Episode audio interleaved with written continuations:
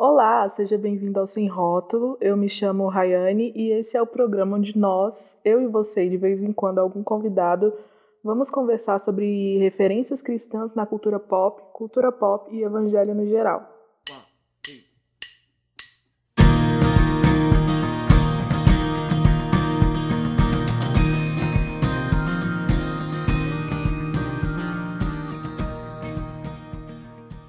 Antes de começar, eu queria dedicar esse programa para duas amigas minhas que fizeram aniversário essa semana e são muito fãs de Brooke Fraser, assim como eu. Taines e Suzane, esse momento é de vocês. Porque sim, hoje eu vou falar sobre ela, a herdeira do pop evangélico, Brooke Fraser. Ah! E sobre como ela ri e sempre riu na cara da dicotomia música cristã versus música secular.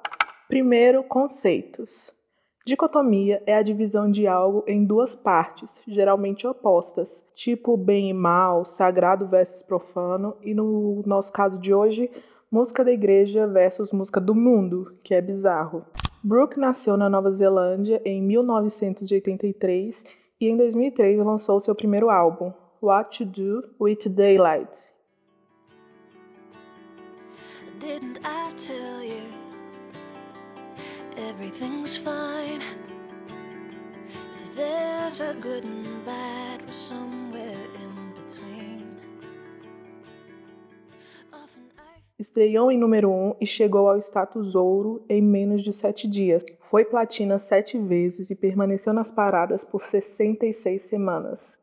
Esse álbum só foi lançado nos Estados Unidos em 2004 porque querendo ou não, a internet não era esse mundo que é hoje, então quem estava fora da bolha da indústria americana estava no limbo. E mesmo assim, a Brooke, graças ao sucesso desse primeiro álbum, participou de shows de John Mayer na Austrália e na Nova Zelândia.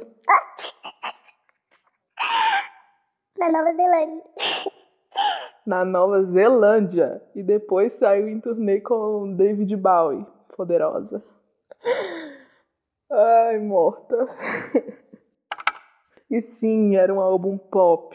Tem aquele gostinho dos anos 2000, sabe? É, Barlow Girls, Stacey Rico, muito violão, muita baladinha e lotado de músicas que claramente falam sobre a fé da Brooke. Isso sempre foi muito recorrente, muito visível no trabalho dela, sem tabu nenhum, sem rótulo nenhum, e por isso que ela está aqui, em uma entrevista anos depois, depois do lançamento do Albertine, ela falou sobre como via a música como algo maleável, que era interpretado de diferentes formas por diferentes pessoas e achava isso ótimo, que não achava ruim quem ouvia e tinha interpretações diferentes da que ela teve quando compôs. E por nós duas compartilharmos da mesma fé, é, eu percebo mais claramente umas músicas de adoração no meio das baladinhas do álbum, ou que algum trecho é referência a algum versículo, mas quem não tem essas referências não perde nada do trabalho da Brooke. E isso que é incrível, as pessoas se relacionam com a música de maneiras diferentes. Para um é romântica, para outro pode ser um louvor, uma metáfora, uma oração, uma música para um amigo, sobre um amor e tudo bem. Arithmetic, que é um dos maiores sucessos do primeiro álbum, diz o seguinte: Porque eu sei agora que tu és muito mais do que aritmética, porque se eu adiciono, se eu subtraio, se eu dou tudo, tento pegar algo de volta, eu tenho esquecido da liberdade que vem do fato que você é a soma, você é o único que eu quero. Mystery inicia com um trecho. Eu quero fixar as tuas palavras em minha cabeça.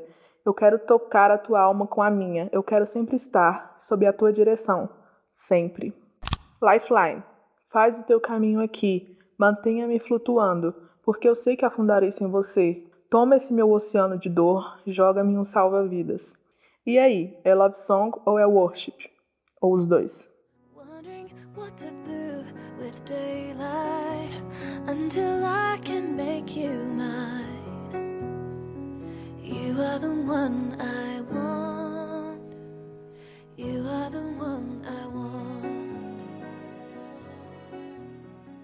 Anos depois, em 2006, a Brooke lançou o Albertine,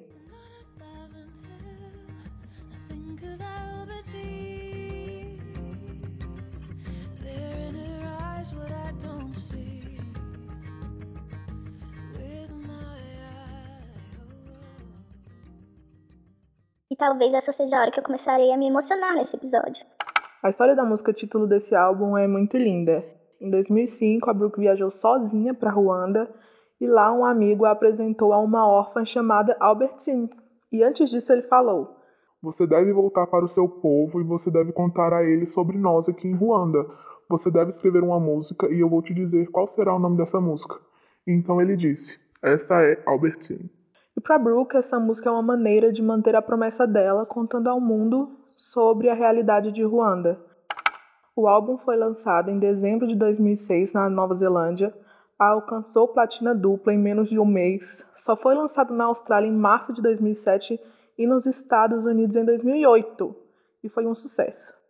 Eu acredito que a maioria dos fãs fora da Nova Zelândia conheceu o trabalho da Brooke nesse álbum, porque desde 2005 ela havia se mudado para Sydney e havia entrado para Hillsong, tanto o Worship quanto o United e havia aparecido como compositora e cantora dos projetos da banda, que já tinha uma multidão de fãs nessa época. E o ministério deu visibilidade para o trabalho dela. Então, quando Albertine saiu, todo mundo foi ouvir.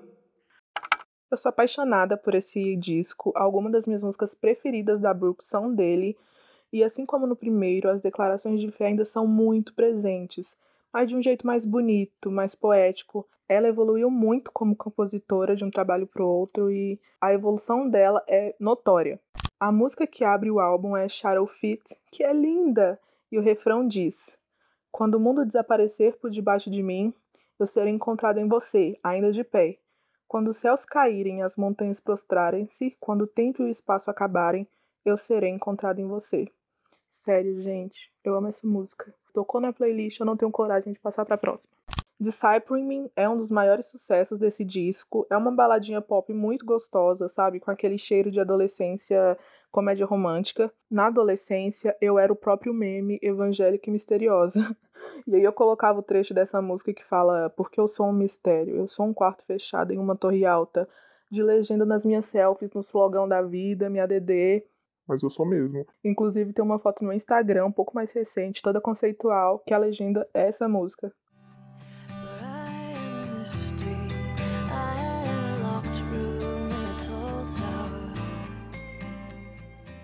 Nesse álbum também tem uma música chamada C.S. Lewis Song, que é claramente cheia de referências aos textos de C.S. Lewis. E Faithful, que é uma das letras que eu mais gosto. É minha oração há anos. Essa semana, inclusive, naquele negócio de lembranças do Facebook, sabe? Apareceu um post de 2014 com o refrão dessa música. Quando não posso te sentir, tenho aprendido a te alcançar da mesma forma. Quando não posso te ouvir, eu sei que tu ainda ouve cada palavra que eu oro. E eu te quero mais do que eu quero viver outro dia. E à medida que eu espero por ti, talvez eu seja mais fiel. Ai, sem condições. Essa é uma daquelas músicas que você vai ouvindo, não se apega à letra, só deixa lá tocando porque a melodia é gostosa, até que um dia parece que ela faz todo sentido, se encaixa com sua vida, você entende sobre o que ela tá falando, se identifica, e foi assim comigo. Anos ouvindo Brooke Fraser, e um dia eu parei para prestar atenção na letra de Faithful, e foi tipo: Caraca, é isso.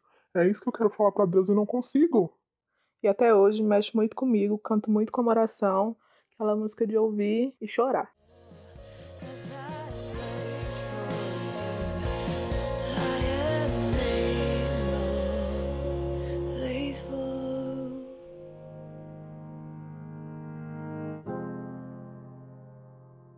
As melodias desse álbum são mais suaves, são mais doces, não sei. Mas assim, é muito um reflexo da época quem era adolescente evangélico no Orkut vai ter ouvido Stacey Rico, vai ter ouvido Barlow Girls, vai ter ouvido Brooke Fraser, só que nessa época a gente tinha que escavar, né? Porque a gente não tinha Spotify da vida para ir lá e ouvir todas as músicas, então tinha que entrar na Deep Web, pegar dos sites gringos e algum fã brasileiro colocar no, pro, pra galera brasileira ouvir. Era o ó. Tanto que até hoje Tanto que até hoje você pode ir lá pesquisar Faithful no YouTube, vai ter aquelas montagens com foto correndo e a tradução passando, sabe? Até hoje.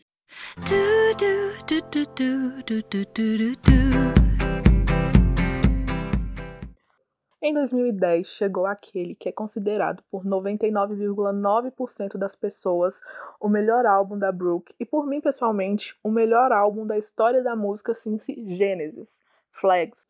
Foi extremamente elogiado por pessoas como Sarah Bareilles, pela revista Glide Magazine, por mim e por todos os meus amigos fãs da Fraser. Ficou em terceiro lugar na parada de álbuns do iTunes dos Estados Unidos e é muito merecido. É o ápice do brilhantismo de composição e construção musical da Brooke. É perfeito do início ao fim. É bem diferente do que ela tinha feito até esse momento. As letras têm mais fantasia, sabe? São mais histórias contadas e cantadas, tem personagens. É mais folk, country pop, uma pitada de indie. Tem muito violão, tem palma, tem assobio. É impossível alguém não gostar de pelo menos metade desse álbum. Eu sou muito suspeita porque eu fiz uma playlist com o melhor de Brooke Fraser para colocar aqui na descrição do episódio e coloquei 98% de flags, mas ele é fora de série mesmo. Dá para ter um episódio só sobre ele.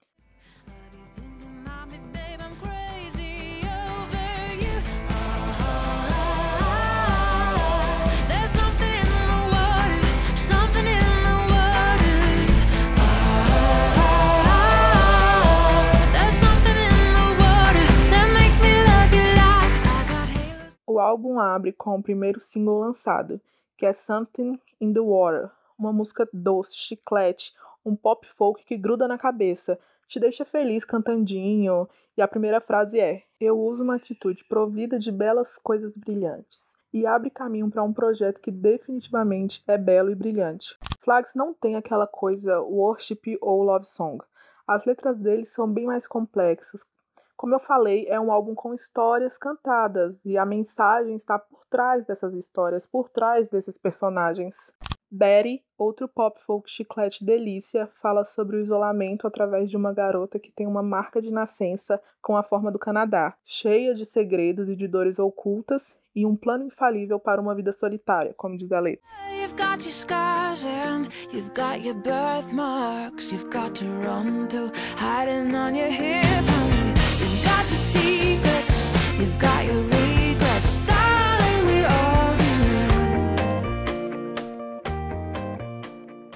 Coachella foi uma das primeiras músicas escritas para esse álbum e foi nessa música a primeira vez que eu ouvi falar a palavra Coachella. E é um relato sobre uma multidão de estranhos num festival de música, unidos como filhos e filhas, irmãos e irmãs. I am bright as the sun, you are high as a kite, we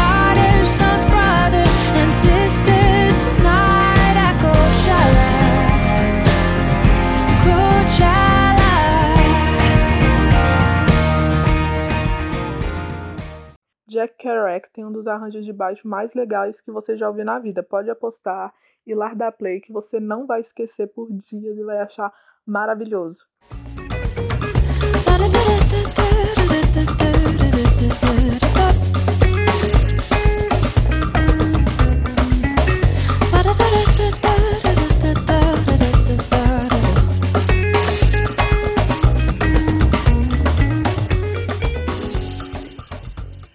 Mas nem só de pop alegre Flags é feito, não é mesmo? Tem muito drama, muita melancolia, muita tristeza, do jeito que eu gosto, como já falei no outro episódio. Flags mostra a melancolia de um jeito muito bonito e poético. Ice on Her Lashes é uma música extremamente doce sobre o ciclo do luto. A gente acompanha o processo de alguém sofrendo por N, com o um refrão que diz: Oh N, eu vou pensar em você a cada vez que eu vejo o sol. Não quero um dia sem você, mas de alguma forma eu vivi outro.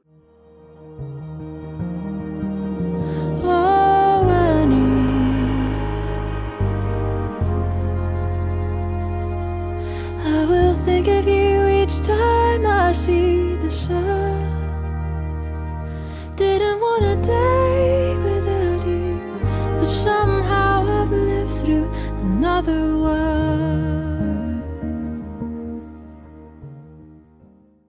Em uma entrevista da época do Flags, Brooke disse que é uma música sobre o ciclo de perdas, sobre como sempre tem alguém em alguma parte desse ciclo. Hoje alguém recebe um telefonema com uma notícia devastadora. Amanhã pode ser eu ou a pessoa que passou por mim na rua. Crow and Locust é absurda, é uma letra pesada, acompanhada de guitarras e um coro bem dramático, inspirada por todas as viagens humanitárias e filantrópicas que a Brooke já fez poderia claramente ser trilha sonora de 2020. Sem brincadeira nenhuma, é quase um presságio composto há 10 anos. No refrão, a letra diz: Foi o ano em que os corvos e gafanhotos vieram. Os campos drenaram a chuva. Os campos estão sangrando. Foi a era em que as raposas vieram para os campos. Estávamos sangrando enquanto nos curvamos e ajoelhamos e oramos por misericórdia. Ai, ai, eu não sei você, mas eu tô orando por misericórdia. It was the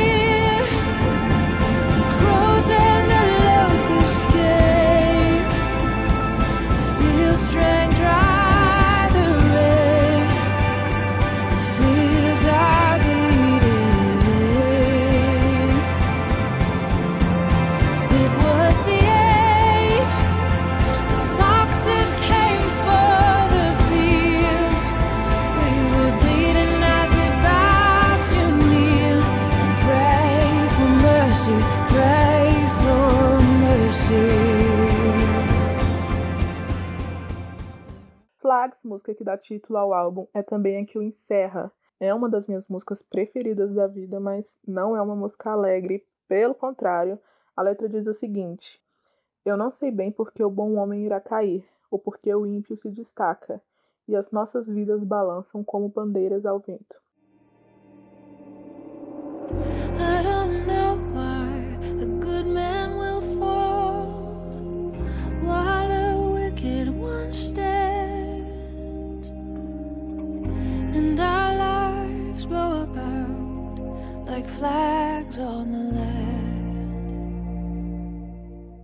Então dá pra perceber que é uma música sobre dor, injustiça e sobre a fragilidade da existência, e ao mesmo tempo sobre a promessa de esperança que nós temos em Deus. A ponte diz: Vocês que estão de luto serão consolados. Vocês que têm fome nunca mais terão. Eu sei que o último será o primeiro, disso eu tenho certeza. Você que lamenta agora irá sorrir novamente. Vocês solitários nunca mais estarão sós. E eu sei que o último será o primeiro. Dessa vez eu tenho certeza. Já chorei demais ouvindo Flags e assim, o dia tava feliz. Eu ouvi Flags, já fiquei Meu Deus. não é uma canção para exaltar a tristeza, mas talvez sobre como o lamento e a dor fazem parte da vida, mesmo com toda a certeza e a fé que a gente tem em Deus, mesmo sabendo o fim da história. É uma reflexão sobre nossa condição enquanto humanidade. Mas assim, de novo, não é para ser uma música que exalta a tristeza, mas que pensa sobre ela sob uma ótica de esperança. E nesse período, Brooke Fraser saiu dos ministérios de louvor da Hillsong não gravou nenhuma música com eles e por um bom tempo só foi creditada como compositora. Saiu provavelmente por causa da sua mudança de Sydney para Los Angeles, onde o Flags foi gravado. E deixou os fãs brasileiros aonde? No limbo. Era muito difícil ter acesso às coisas da Brooke por aqui. Até o ano passado, Flags não estava no Spotify, mesmo sendo o preferido da maioria da galera. Então era um trabalho descavador de fã brasileiro de pegar os álbuns, de pegar tudo, postar no YouTube e orar para que não fosse bloqueado por direitos autorais. O clipe de Coachella a gente foi ver muito tempo depois, porque quando foi lançado, tava com aquele bloqueio de não pode ser visto no seu país, e a gente tipo, what? Então era um trabalho de formiguinha e de comunhão, sabe? Você como fã dá um jeito para mostrar para os outros fãs. I love your projection, but I don't love you. Em 2014, Brooke lançou seu quarto álbum, Brutal Romantic, e os fãs ficaram só aquele meme. Meu Deus, como é que eu vim parar aqui? Eu só tenho seis anos. Depois desse sumiço de quatro anos, um dia de repente estávamos todos no Twitter vivendo a vida tranquilamente, quando Brooke lança um hot site com preview de alguns segundos de Psychosocial, e os fãs ficaram em polvo rosa. O preview tinha, sei lá, uns 30 segundos da música, a parte gráfica do site era super dark, toda preta, com umas coisas tampando o rosto dela. Tudo era muito diferente de qualquer coisa que a gente já tinha visto ela fazer. E como era o álbum seguinte ao Flags, as expectativas estavam altíssimas. Saiu o Psychosocial completa, saiu o clipe e as pessoas não gostaram. Eu mesma fiquei, quê? Essa música é sobre o quê? É sobre a igreja? É sobre ela? É sobre Deus? É sobre a internet? É sobre os fãs? Ela desviou? Que ano é hoje? A primeira frase da música é: Eu amo a sua projeção, mas eu não te amo. E continua: Sua perfeição percebida, mesmo que não seja verdadeira. Eu quero uma fuga e esta noite é com você. Eu já fiquei. O que, que aconteceu? Os comentários do clipe no YouTube são bem complexos, assim. Uns são bem negativos, outros defendem, vários criticando a falta de referências cristãs na música, vários criticando quem criticava as faltas de referências cristãs na música. Nossa, é uma bagunça. Parece que cada pessoa tirou sua própria conclusão sobre a música. Eu, eu, eu lembro de ter achado que ela estava falando sobre religiosidade, mas, mas assim, eu acho que eu fiquei meio desapontada, decepcionada, sabe? Semanas depois, o álbum inteiro foi lançado e realmente era diferente de tudo que a Brooke já tinha feito.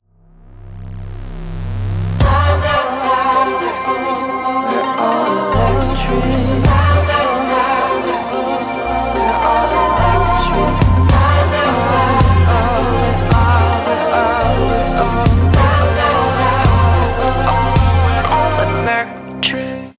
folk, os violões, as pegadas acústicas foram substituídas por sintetizadores. A extensão vocal da Brooke sai e entram corais poderosos, bem mais pesados. As letras são mais comerciais, mas também é muito experimental, mas nada tão chiclete quanto as batidas do Flex. O que você tá fazendo? Não, mãe! Vai pra lá, daqui a pouco eu te chamo, faltam seis minutos só. Muita gente na época cogitou que a Brooke estivesse numa crise de fé, até por conta de algumas letras.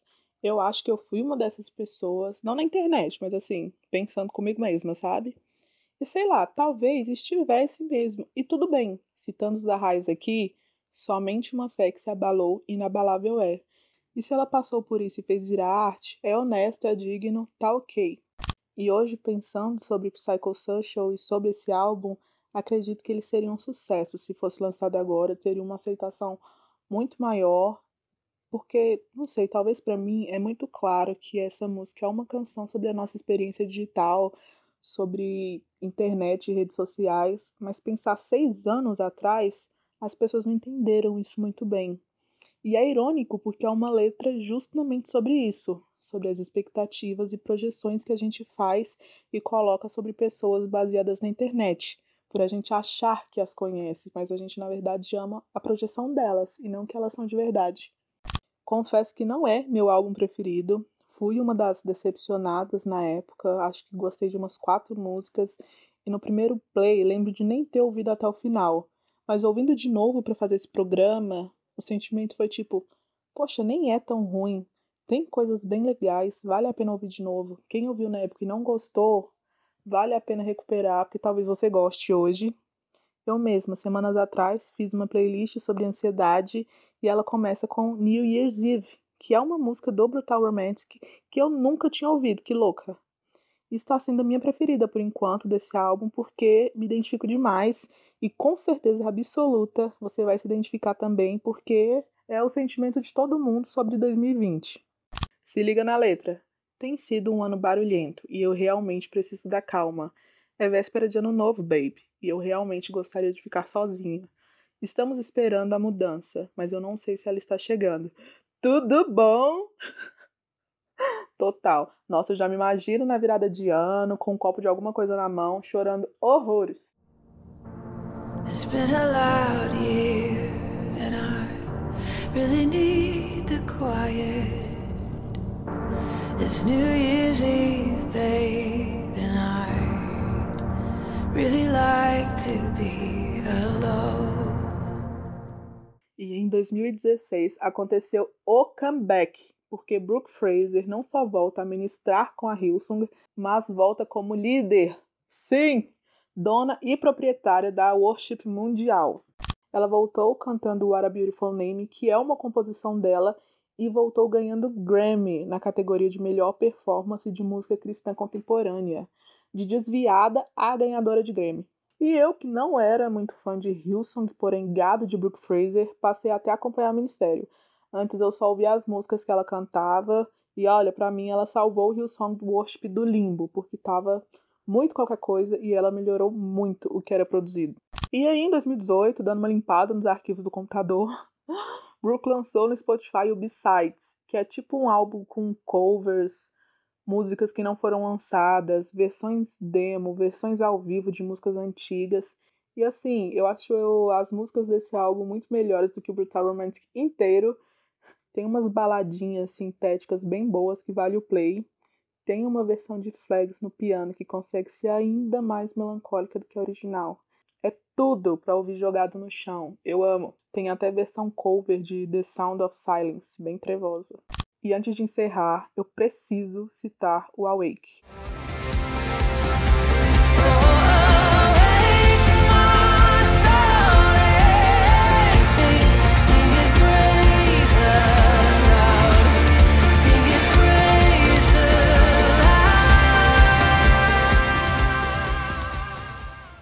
Que é o último álbum lançado pela Hillsong Worship em outubro do ano passado.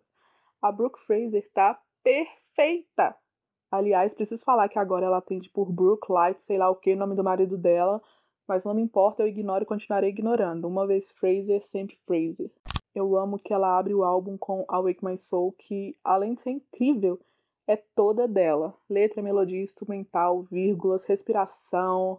Só tá o nome dela nos créditos. Sim, uma artista completa. E é o ápice da voz da Brooke. Quando ela grita, é tipo: Oh my god, Brooke Fraser is alive!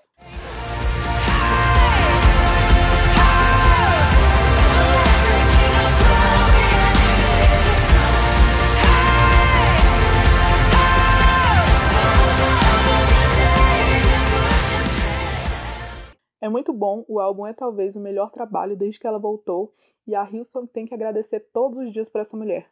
Eu não sei se um dia teremos um novo álbum solo de Brooke Fraser, mas ainda é uma artista que vale a pena conhecer e acompanhar. Eu acho que ela é a definição materializada do que é quebrar a dicotomia sagrada versus profana na arte.